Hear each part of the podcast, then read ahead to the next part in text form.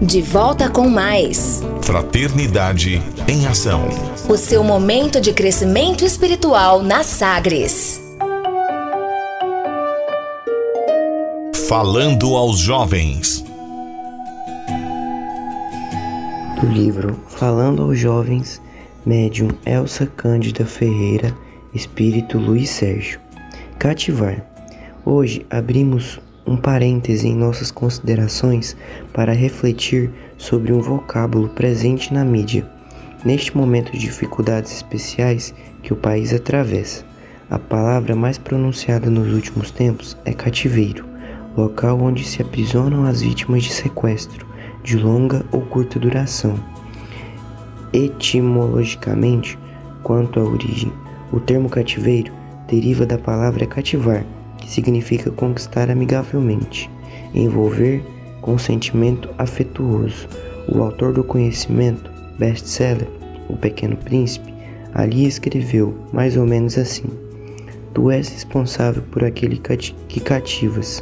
Ele referia-se à conquista do afeto e simpatia do ouro, como um ato de grande responsabilidade de seu personagem. Quanto aos cativeiros que aprisionam através da violência, muito já se tem falado sobre eles e fogem ao nosso objetivo. A extorsão contra o crime e a violência, sobre qualquer forma que se apresente, é tema constante de nossos livros. Com vocês, jovens companheiros encarnados, queremos refletir sobre a responsabilidade da conquista amorosa pois um coração cativado exige correspondência no mesmo nível, no mesmo tom. Brincar com sentimentos alheios é semear espinheiros no terreno sentimental. Cedo ou tarde, a colheita será de frustração, ansiedade e solidão. Quantos corações adultos encontram-se vazios de sentimentos, porque esbanjaram emoções na fase mais bela da vida? Conquistar para conquistar em busca de autoafirmação não é caminho certo para a felicidade.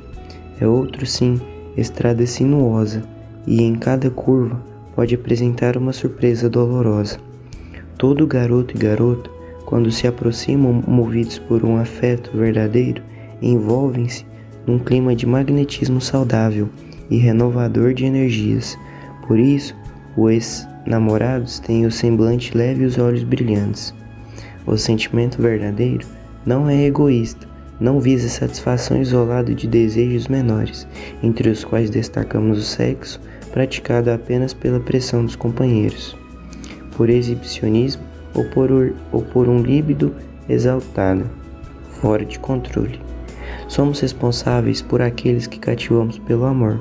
Imagine a responsabilidade kármica dos que encarceram, roubam e matam sem sombra de piedade. Para esses irmãos desnorteados, a nossa vibração piedosa.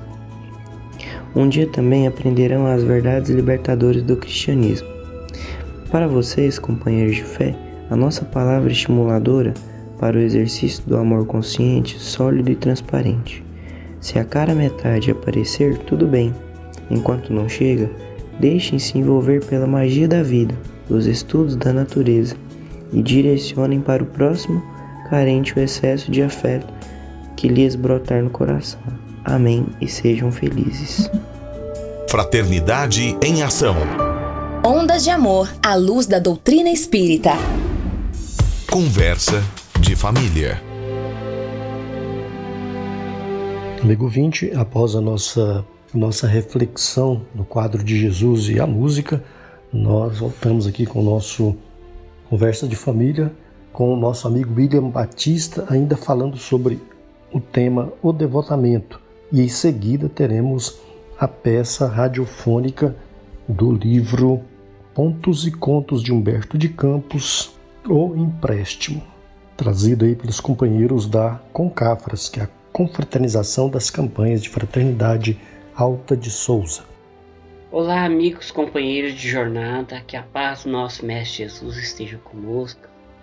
Nós estamos sendo trazidos mais essa vez para falarmos sobre o tema devoção. Significa atenção, olhar alguém, procurar auxiliar, ajudar as pessoas. E pensando nesse tema, nós buscamos aqui nesse instante um texto muito interessante que nós vamos buscar aí um pedaço desse do Evangelho segundo o Espiritismo, que é muito interessante, que fala da pessoa de bem, e um texto de Emmanuel, que fala a respeito da lei do auxílio, que eu considero, eu entendo muito, que seriam situações em que nós precisamos ser devotos, atentos, intencionalmente em relação àquilo que nós propomos nas nossas existências. Então, para a gente começar esse comentário, nós vamos aqui ler um pedaço do livro do Evangelho, trecho dessa passagem que nós falamos. A verdadeira pessoa de bem é a que pratica a lei de justiça, de amor e de caridade, em sua maior pureza. Ao interrogar a consciência sobre os próprios atos, inquire a si mesmo se não violou essa lei, se não praticou o mal, se tem feito todo o bem que podia, se desperdiçou voluntariamente a ocasião de ser útil, se, não, se ninguém possui motivos de queixa contra ela. Enfim, se fez aos outros tudo quanto desejaria que lhe fizessem. Deposita fé em Deus, em sua bondade, em sua sabedoria, em sua justiça. Sabe que nada sem sua permissão, isso que nada sem sua permissão, isso submete à sua vontade em todas as coisas. Por isso, coloca os bens espirituais acima dos bens temporais. Sabe que todas as aflições, todas as dores e decepções são provas ou expiações e as aceita sem queixumes. Então eu entendo que esse texto, amigos, fala muito bem sobre a atenção que nós temos que ter sobre a vida, sobre a devoção que nós temos que dedicar às coisas, às situações, às provas que a vida nos traz, fazemos a interpretação necessária. Para a gente encerrar essa parte desse texto, é interessante que ele fala ainda: a pessoa de bem, inspirada pelo sentimento de caridade e amor ao próximo, Faz o bem pelo bem, sem esperar recompensa. Retribui o mal com o bem. Assume a defesa do fraco contra o forte. E sempre sacrifica em favor da justiça seus interesses. E aí, meus queridos, nós também podemos ver aí a questão da dedicação, da devoção, da atenção que está precisando de ter nas coisas, nas situações, como a gente estava vendo no Evangelho, essa mensagem de Emmanuel, que é do livro do Reformador de 1976. Né? Então ele fala aqui, ó, eu acho que é como se fosse é uma das formas que ele nos indica que a gente tem que ser devoto, tem que ser atencioso com relação às nossas existências, à vida que nós caminhamos, que nós levamos em nossas vidas, as experiências que nós temos no nosso cotidiano, diante das situações que a vida nos oferece. Então ele fala o seguinte nesse texto, olha só. Anotemos um impositivo do auxílio nas múltiplas faixas de ação da natureza. Árvores não produzem sem base no solo. Fontes não correm sem lei. Edifícios não se erguem sem os materiais que lhe ajustem ao plano da construção. Doentes não se curam sem o socorro que lhes faça imprescindível. Os amigos espirituais, em verdade, poderão realizar muito em resposta às petições e necessidades dos companheiros encarnados. Todavia, nada lograrão efetuar sem recolherem para esse fim auxílio deles mesmos. Então ele fala que nós temos que dedicar então um esforço para que nós possamos alcançar as bênçãos que Deus nos envia no dia a dia. Nós não vamos alcançar o mérito das nossas vitórias no dia a dia se nós não nos esforçarmos, não tivermos atenção para com o próximo, para com as situações que a vida nos encarrega para aprendizado. E aí ele fala mais ainda, meus queridos, ó, ajudá-los ao solucionar, a solucionar os problemas que lhes cruciem a mente. Contudo, rogo-lhes paciência, compreensão, bondade e tolerância de maneira não a não complicá-los, inspirá-los na cura das moléstias que lhes aborrecem o corpo físico. No entanto, aguardam a observância dos regimes dos tratamentos, abstenções e medicações que se mostrem aconselháveis. E aí, para encerrar, meus amigos, ele fala o seguinte: olha só. Abençoemos e seremos abençoados. A questão de dedicação, né? De atenção com as coisas. Valorizemos e os outros nos valorizarão. Quem recebe deve dar, e quem dá deve receber. Nos fundamentos divinos que presidem o relacionamento humano, em matéria de auxílio, esta é a lei. Então é aquela questão da atenção, da dedicação que nós precisamos de ter uns para com os outros, tanto a essa mensagem de homem de bem ou pessoa de bem que nós relatamos, lemos aqui no capítulo, como também essa mensagem de Emmanuel que está no Reformador, que nos fala da importância de nós devotarmos a atenção às atitudes nossas, ao nosso próximo, à nossa forma de viver. Então, isso eu entendo como se fosse uma forma de devoção, de dedicarmos, de atenção às coisas que a nossa vida nos proporciona para o nosso aprendizado no dia a dia.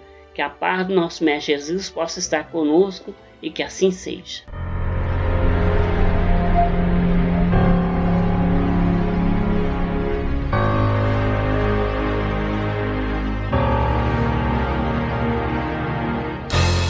Rosalino chegou à vida espiritual em total falência. Havia perdido todas as possibilidades que o Senhor da vida lhe havia concedido. Estava sozinho e castigado pelo remorso e pelo sofrimento.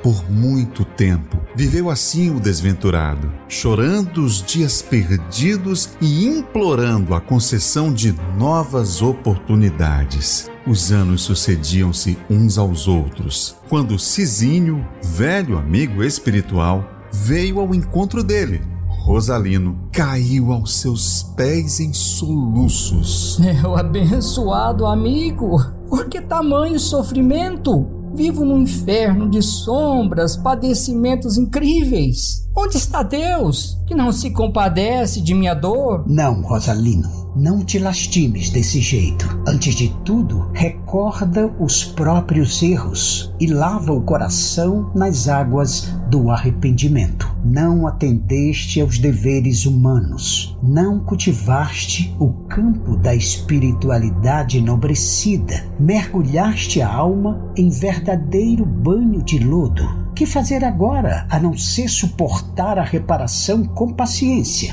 Tem confiança e solidifica os bons propósitos. Ah, se eu pudesse voltar, se eu pudesse renascer. Cizinho, meu grande irmão, não poderias interceder por mim? Será que não teria como me conceder uma nova oportunidade? Auxilia-me, por piedade. Intensamente comovido, o amigo prometeu ajudá-lo no que estivesse ao seu alcance, e com efeito, em pouco tempo, Cizinho voltou àquela zona sombria onde se encontrava Rosalino, trazendo esperanças novas ao amigo. Rosalino, sabes que avalizar um amigo é ato grave para quem assume tal responsabilidade. Sei sim, meu bondoso amigo. E o benfeitor prosseguiu: Não ignoras também que no momento não tens direito a reclamação alguma. Sim, sim, reconheço, claro. Desconsideraste as oportunidades divinas, menosprezaste a família, o trabalho, o corpo físico. Tudo é verdade. Oh, meu Deus. Pois bem, não encontrei nenhuma expressão valiosa em tua última existência na qual me pudesse basear a fim de pedir alguma coisa em teu nome. Em razão disso, não somente reforcei as tuas súplicas, como também solicitei um empréstimo para a tua experiência nova. Oh, meu Deus!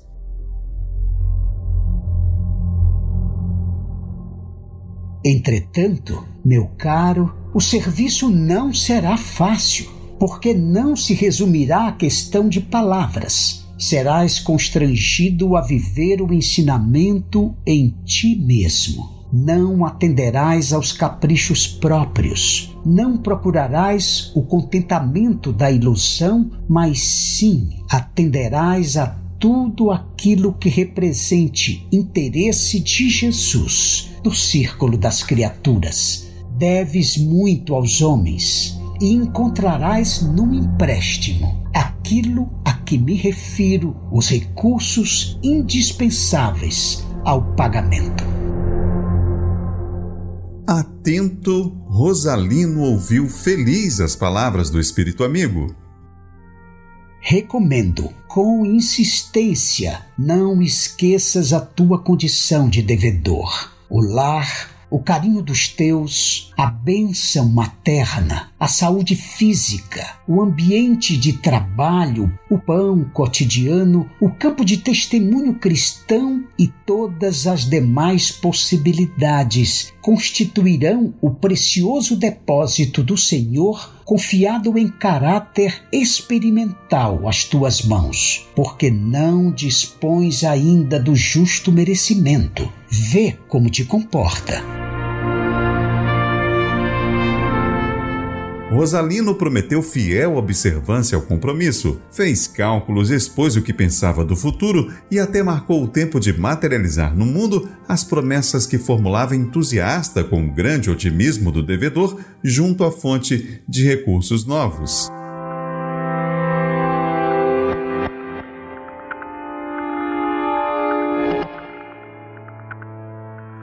Cizinho providenciou as medidas necessárias e o amigo teve a felicidade de renascer junto de pais cristãos. Mas Rosalino voltou a demonstrar teimosia e a antiga má vontade. Apesar de advertido, assistido e guiado, voltou vagarosamente aos mesmos erros criminosos de outra época. Casou-se, foi esposo e pai, mas nunca se rendeu de fato às obrigações do lar junto da esposa e dos filhos. A experiência, todavia, chegava ao fim. Em virtude da rebeldia e da ingratidão de Rosalino, os superiores espirituais intimaram Cisínio a retirar o empréstimo concedido. Apesar de amargurado, o amigo foi obrigado a obedecer. Primeiro, a esposa foi chamada à vida espiritual. Em seguida, os filhinhos se separaram de sua companhia. Rosalino também perdeu a casa em um leilão para pagamento de dívidas. Mais tarde, o emprego e a consideração dos amigos, e mesmo assim, ele não demonstrava qualquer sinal de renovação. Até que o avalista retirou-lhe a última concessão que era a saúde física. Somente no leito humilde de um hospital, Rosalino refletiu com mais clareza nas bênçãos de Deus e meditou na eternidade, desejando voltar no tempo, mas já era tarde demais. Em manhã, muito fria, isolado de todos, apartou-se do corpo de carne. De volta à pátria espiritual, se viu rodeado de densas trevas. Envergonhado, rogava a visita de Cizinho, mas sem sucesso. Cizinho, Cizinho, ajuda-me, compadece-te de mim, estende-me a mão, perdoa-me, atende-me. Os anos se passaram, mas um dia o amigo benfeitor se fez visível novamente.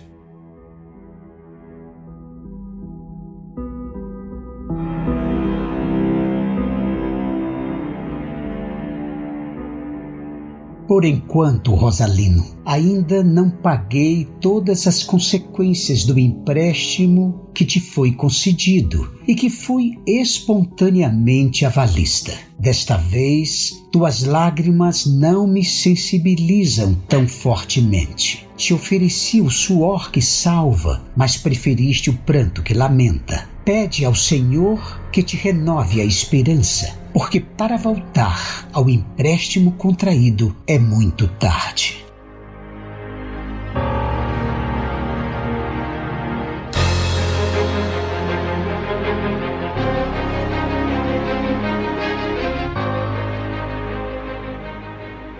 Querido ouvinte, chegamos ao final do nosso programa. Te agradecemos muito aí, você está nos acompanhando, você está nos ouvindo. Pedimos aí que você coloque a uma jarra de água limpa, um copo de água limpa para ser fluidificado. Enviamos aí um grande abraço fraterno e teremos ainda a mensagem de um espírito compromissado com a evolução do nosso planeta. Maria, Mãe da Humanidade. Fique com Deus.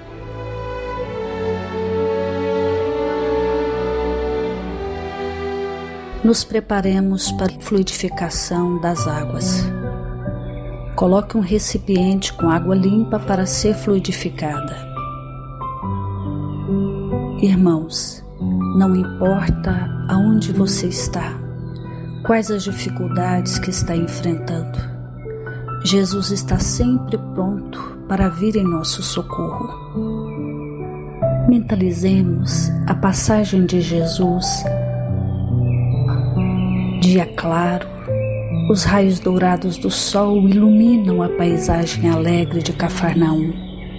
Casario branco, trepadeiras multicoloridas e pássaros saltitantes enchem a paisagem de otimismo. A notícia das curas atraía a multidão dos necessitados. Subitamente Jesus aparece, esguio e belo. A túnica desce-lhe até os pés.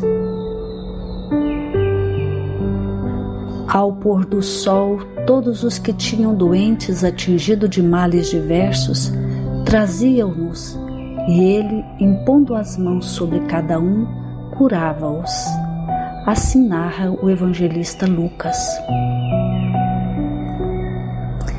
Mentalize Jesus se aproximando de você, te trazendo paz, serenidade, equilíbrio.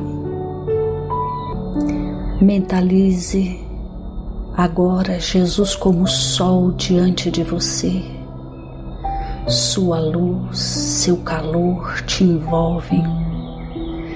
Sinta as energias curadoras que emanam do Cristo em sua direção. Ele ouve as suas preces, confie nele. Seu amor é infinito e te acompanha e protege oferecendo de tudo que necessitas. Confie. Sinta-se fortalecido e em paz. Senhor Jesus, Divino Amigo, estende as tuas mãos generosas, Senhor, e transforma estas águas em remédio para os nossos males físicos e espirituais. Guarda-nos, Jesus, em Sua paz. Estende as vibrações de amor em benefício do meu lar, Senhor. Que aqui possa reinar a paz, a saúde, a tranquilidade. Nós lhe rendemos graças, Jesus. Fica conosco hoje e sempre. Graças a Deus. Faça uso da água fluidificada. Maria, Mãe da Humanidade. Regina Martírio.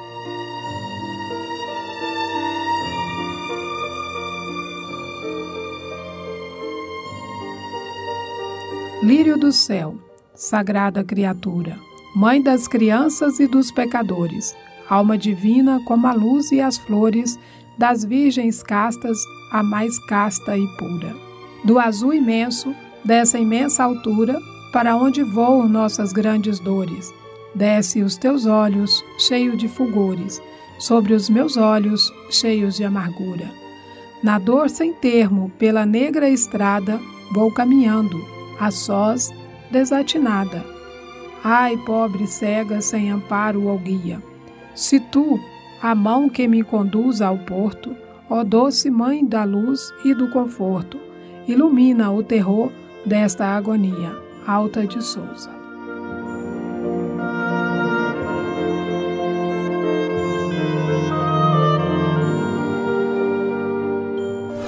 Fraternidade em Ação. O momento de crescimento espiritual na Sagres.